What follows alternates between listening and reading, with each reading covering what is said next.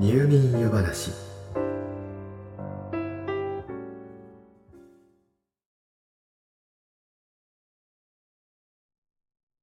改めて考えてみると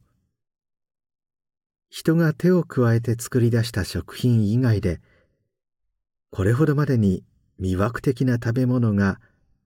他にあるでしょうか？ねっとりと濃い甘み。効率的にカロリーが得られカルシウムやビタミンなどの栄養もあってしかも殺菌作用まで備わっています。ですから基本的に腐りませんしいつまでも美味しくいただけます。なんて素敵な食べ物なのでしょうか。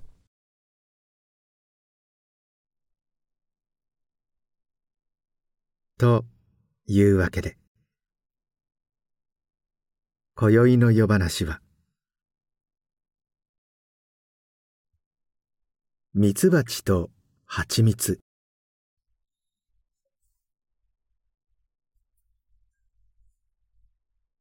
蜂蜜。おいしいです。厚切りのトーストをカリカリになるまで焼き上げましょう。つきっきりでなければ焦げてしまうかもしれませんができたらトースターではなくやや強火のグリルが好みです。表面がちりりと尖ったきつね色に焼き上がったらたっぷりのバターを余熱で溶かしながら塗りつけます。そうしたらいよいよ蜂蜜の出番です。琥珀色に鈍く透き通ったそれを焦らず少し時間をかけてとろとろと垂らしかけましょう。テラテラと輝くバターの表面から蜂蜜がこぼれ落ちないように。地球に対してできるだけ平行にしたままそっと持ち上げます。そして無事口元へたどり着いたら唇から先に一気にかぶりつくのです。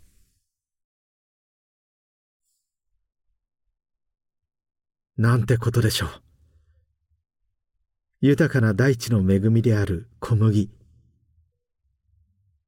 牛が子に与えるためのミルクから作られたバター。そして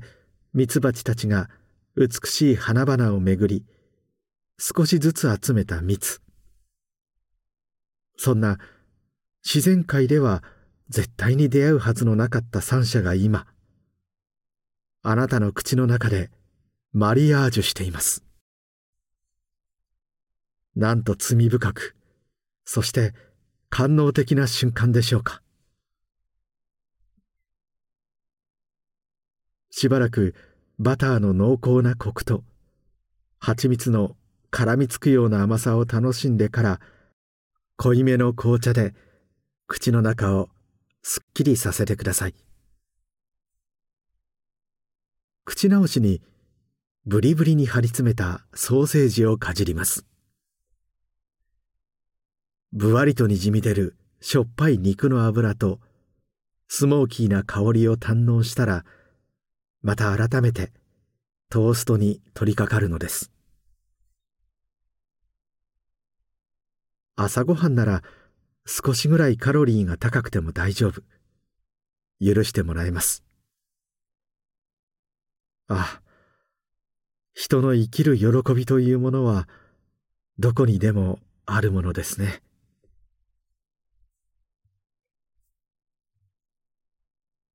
と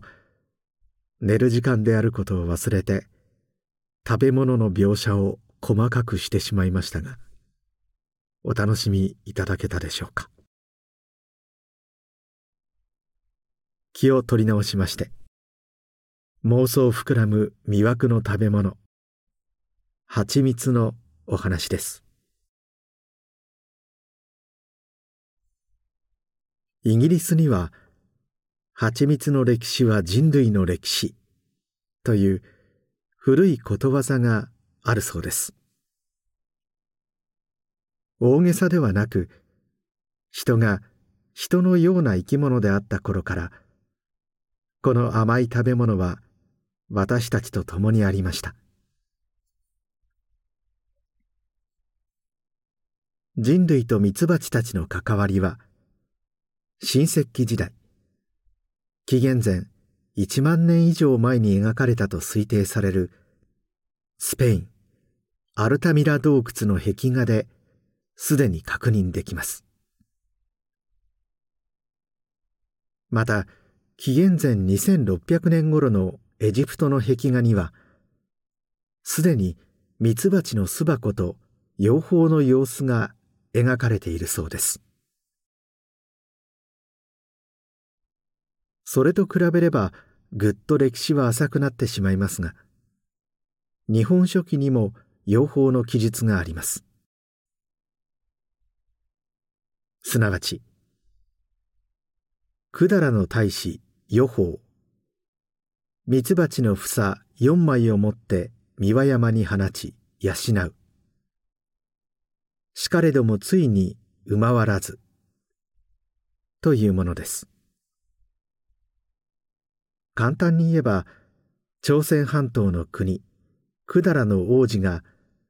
日本の三輪山で養蜂に挑戦したけれどうまくいかなかった。という記述でこの頃すでにアジアでも養蜂が行われていたことがうかがえます。ちなみに当時の朝鮮半島には高栗百済新羅の三国が定立し歯を競っていましたが中国の唐と新羅の連合軍によりこの王子の祖国百済は滅んでしまいます。以前から日本に援軍を求め人質のような形で滞在していたこの王子余法は百済復興を目指し天智天皇から5,000の兵をつけられて朝鮮半島へ帰還しています。ここからよく知られている日本百済連合軍と唐白木連合軍による白月野への戦いにつながってゆくのですがこれはまた別のお話ですね。このように私たち人類は随分と長い間ミツバチ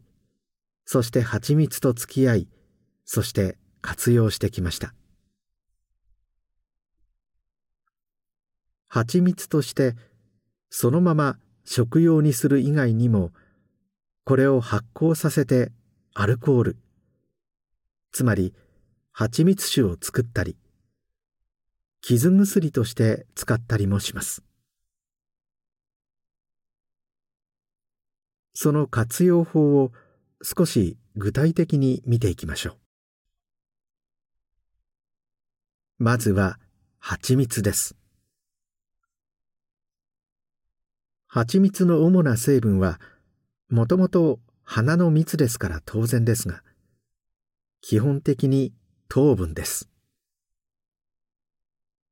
花の蜜はそのままでは初糖といういわゆる砂糖と同じ成分ですが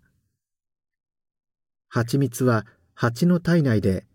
すでにブドウ糖と果糖に分解されていますから速やかな栄養補給と疲労回復に効果的です。また砂糖よりも甘みを感じやすくなっていますから使用量が少なくて済み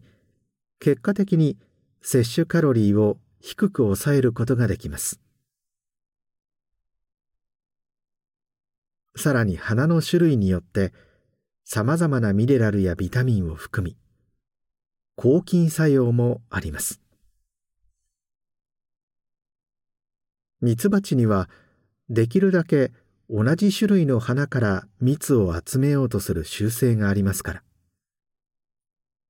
それで商品として店頭に並ぶ蜂蜜はどんな花の蜂蜜なのか表記することができますしその成分もある程度予想できることになります。日本で最も人気があるのがレンゲの蜂蜜です。その色は淡く透き通っていて舌触りはまろやか。癖もあまりありません。レンゲのフローラルな香りも上品でこれも人気の理由の一つです。レンゲに次いで蜂蜜の女王とも呼ばれるアカシアの蜂蜜も日本では人気です。レンゲよりもすっきりとした甘みが特徴で冬場も比較的固まりにくい蜂蜜です。ちなみにこの蜂蜜が取れる日本で一般的にアカシアと呼ばれている花は正式にはハリエンジュという名前で実は本当のアカシアではありません。この花はアメリカからアカシアとして輸入されたのですが後から本物のアカシアが入ってきたことで偽アカシアと不名誉な呼ばれ方をされるようになってしまいました。しかし現在日本でアカシアといえば普通は偽アカシアのことを指します。何やらややこしいですね。蕎麦の花の蜂蜜も長野県など蕎麦の産地を中心に生産されています。こちらは少し苦みがありまるで黒砂糖のような濃い色が特徴です。栄養価が高くその分癖があるので料理に使われることが多いようです。菜の花の蜂蜜は濃厚で大根のような香りがします。比較的ブドウ糖成分が多くその分固まりやすいので取り扱いには注意が必要ですがそのクリーミーでもったりとした蜜をパンなどに塗りつけて食べるのが好きだという方も多いようです。他にも日本国内ではリンゴやみかんなどさまざまな果物の花の蜂蜜が生産されています。それぞれその果物に近いフルーティーな風味を持っています。また海外産ではコーヒーの花やレモンの花ブルーベリーの花などの蜂蜜もありそれぞれに特徴的な味と香りが楽しめます。今はネット通販で簡単に手に入れることができますから。いろいろと試してみるのも楽しいでしょう。なお複数の花から集められた言い換えればどんな花の蜂蜜かわからないものは百の花の蜜と書いて百花蜂蜜。と呼ばれややお手頃価格で販売されることが多いようです。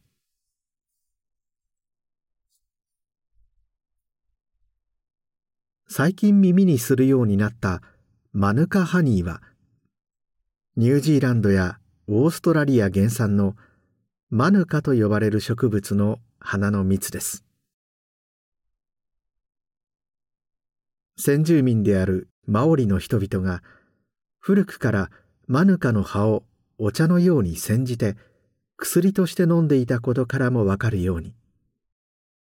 マヌカにはさまざまな薬効成分があります。このマヌカの蜂蜜マヌカハニーは一般的な蜂蜜に比べ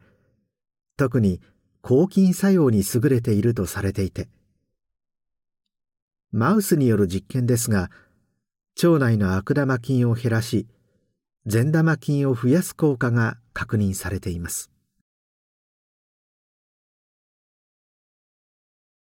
このように人が口にして美味しくまた健康にも良いとされる蜂蜜ですがしかし牛乳が本来は牛の赤ちゃんの食べ物であるように蜂蜜はもちろん本来はミツバチたちが食べるためのものです。ミツバチは花から集めた花粉と蜜を巣に持ち帰ります。これを受け取った巣の中で作業をしているミツバチたちは団子状にした花粉に蜜を塗って巣の中に保存します。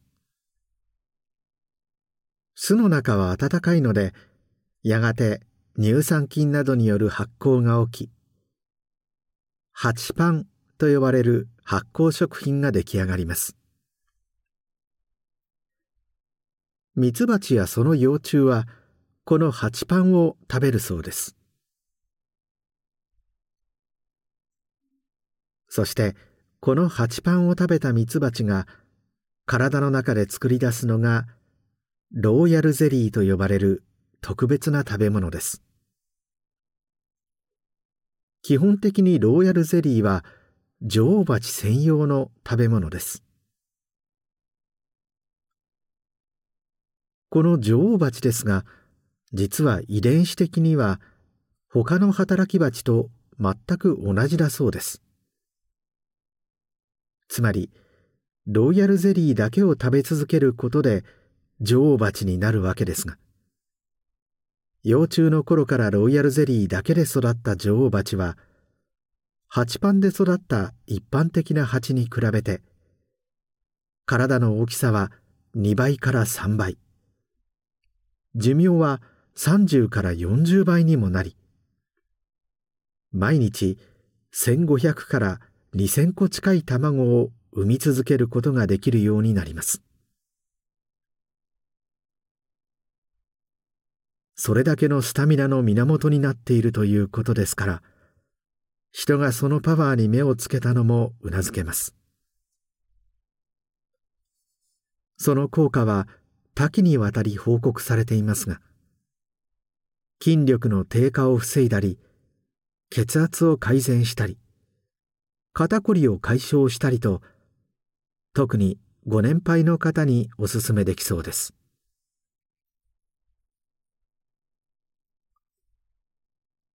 プロポリスもその名前を耳にしたことはあるかと思います。植物にはフィトンチッドと呼ばれる物質を作り出す能力があります。ロシアの言葉でフィトンは植物。チッドは他の生物を殺すという意味を持ち。その名の通り植物たちが自分以外の植物を枯らしたり食べようとする虫を追いやったり細菌やウイルスを殺したりと自分の身を守るために作り出す殺菌作用のある物質です。植物は基本的に動くことができませんからこういった物質で自分が育つための土地を確保しその身を守っているのですがこのフィトンチッドをミツバチたちは蜜や花粉などと一緒に樹木の新芽や樹液などから集めてくるのです。そして自らの唾液と混ぜ合わせてプロポリスを作り出しこれを巣の隙間主に巣の出入り口に塗りつけるのです。プロはラテン語で前前面。ポリスはご存知のようにギリシャ語で都市を意味します。プロポリスにはフィトンチッド由来の抗菌作用がありますから。これによって巣の外から帰ってきたミツバチたちを入り口で言うなれば消毒して巣の中を清潔に保っているわけです。その名の通りプロポリスはばい菌やウイルスの侵入から巣の中を守る都市の入り口ゲートのような役目を果たしているということになります。実際蜂の巣の中は暖かく湿度が高いにもかかわらず雑菌の繁殖は抑えられているのだそうです。このプロポリスの抗菌作用を人は昔から主に薬として利用してきました。ミイラを作る際の防腐剤としても使われたそうです。現代では健康食品や化粧品として利用されることも多く微生物の活性を抑える以外にも抗酸化作用抗炎症作用などさまざまな作用が確認されています。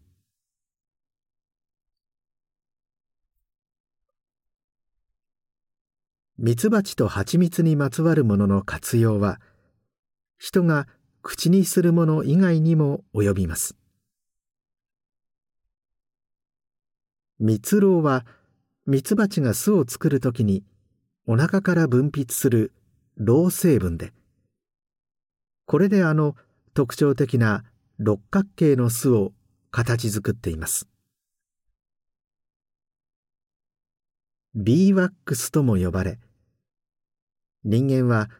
蜂の巣をお湯で煮てこれを溶かし取り出しています。ろうそくとして利用する以外にも木や革製品を手入れするためのさまざまなワックスなどに使われています。クレヨンの原料になっていますし保湿や柔軟効果があるので化粧品にも使われます。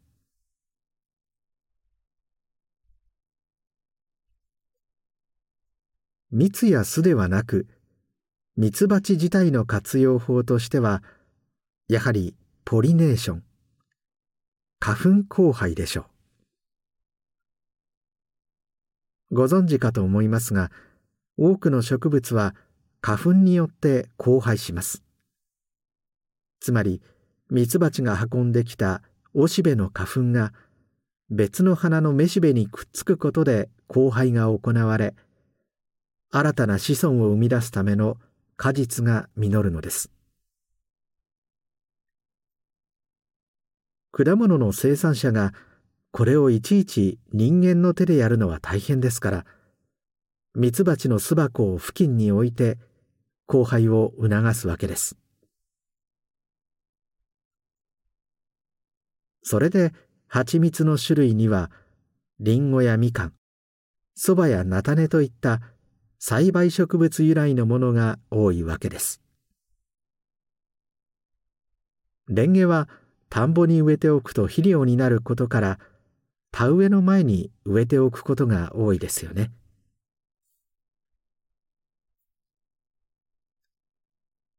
ビニールハウスで栽培されることの多い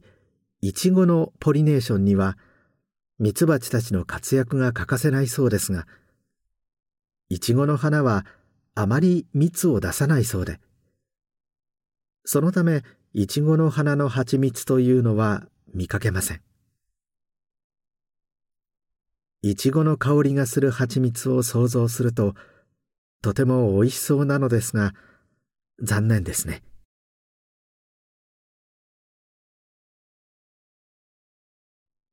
ミツバチの巣箱といえば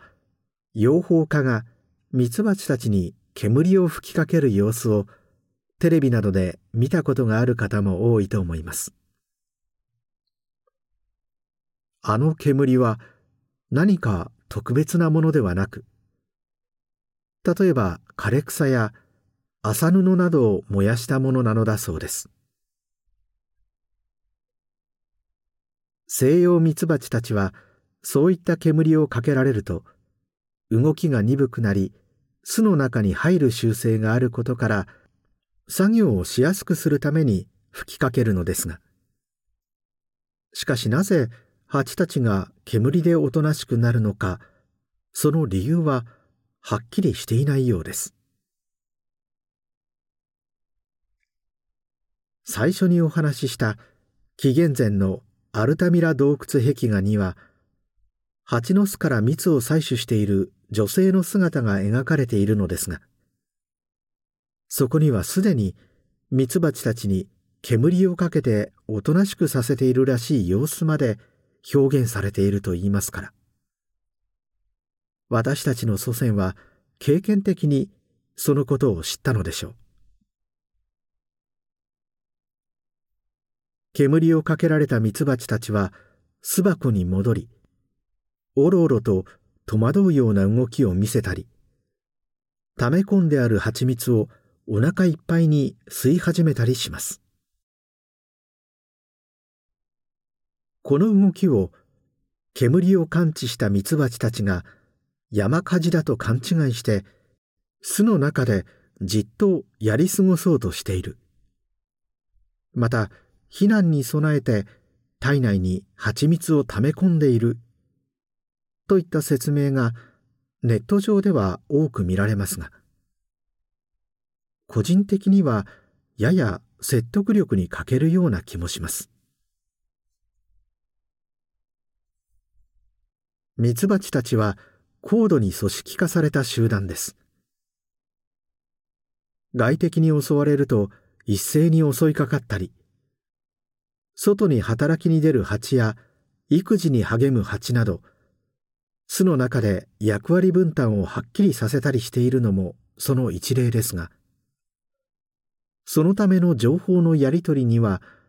体から発せられるフェロモンを使っています。それが煙によって妨げられ簡単に言えばどうしていいのかわからなくなって巣箱に閉じこもるという説もありこちらの方が納得感はあるような気がします。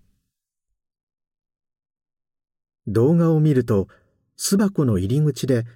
門番の役目を担っている蜂たちまで巣箱の中に入ってしまいますから。つまり煙によってフェロモンによる統制が一時的に解除されてしまうのかもしれません。それならいきなり蜂蜜を吸い始める蜜蜂が出ても不思議はありません。目の前に蜜があるのですから。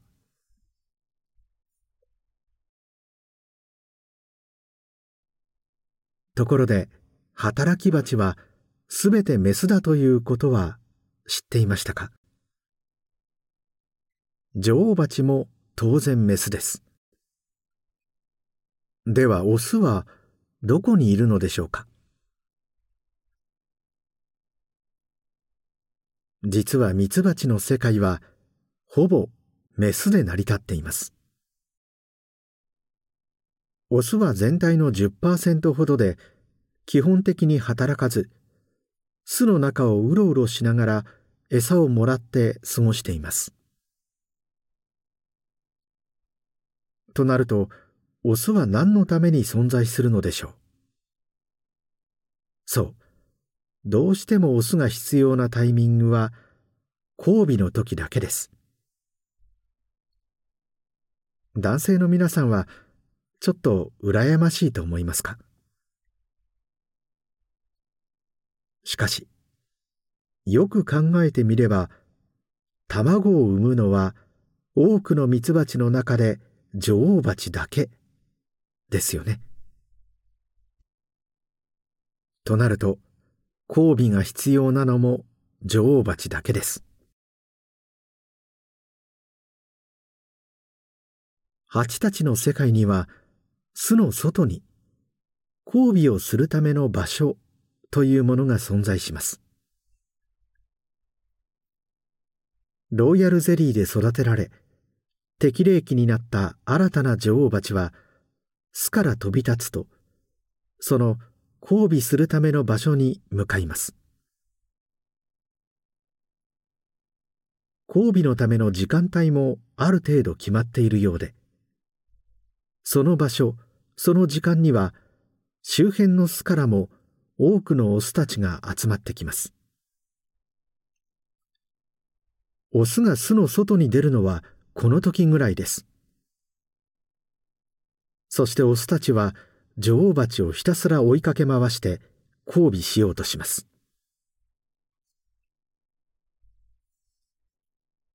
多くのライバルたちを蹴落とし見事女王蜂との交尾に臨むことに成功したオスは女王蜂に触れた途端ボンという破裂音とともにお腹の中から生殖器が飛び出して精液を女王の体内に打ち込むとそのまま死んでしまいます。その時間わずか2.4秒。彼はこの数秒のために生まれてきたのだと思うとちょっとあいえかなりかわいそうな気もします。とはいえ思いを遂げられただけましかもしれません。交尾することができず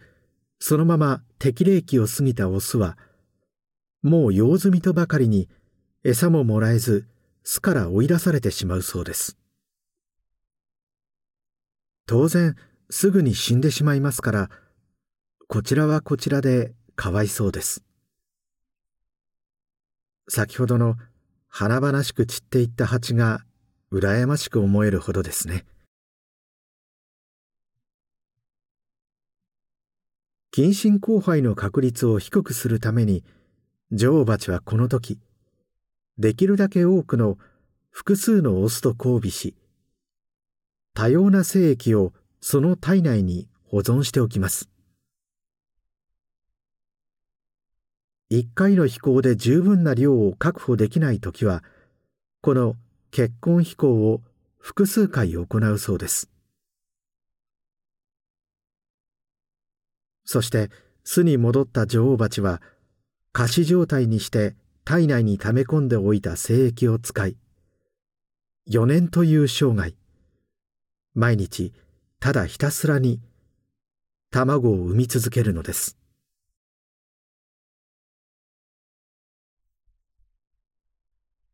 お話ししていてもなんだか暗淡たる気持ちになってきました。これは分業を究極まで突き詰めた生物のその完成された姿なのでしょうか。働く者選別され遺伝子を伝える者そして子を産む者少しの彼らと多くの彼女たちはただひたすらに己の役目を果たすためだけに生きそして死んでゆくのでしょうか。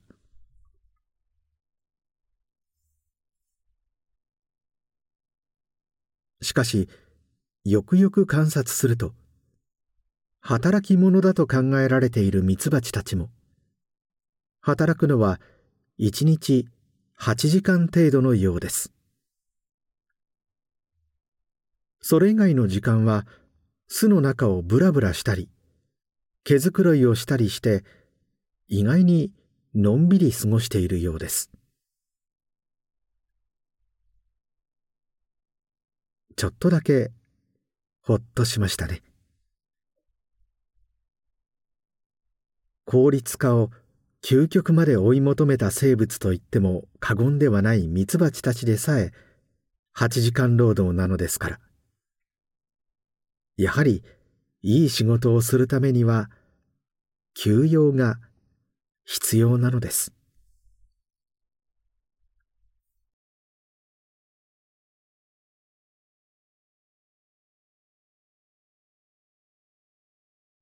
おっと、もうこんな時間。今夜もまた、喋りすぎてしまったようです。今宵のお話は、この辺りにしておきましょう。よろしかったら、また明日の夜、お休み前の時間にいらしてください。まだまだお話ししたいことがたくさんありますから。それではおやすみなさい。どうぞ。良い夢を。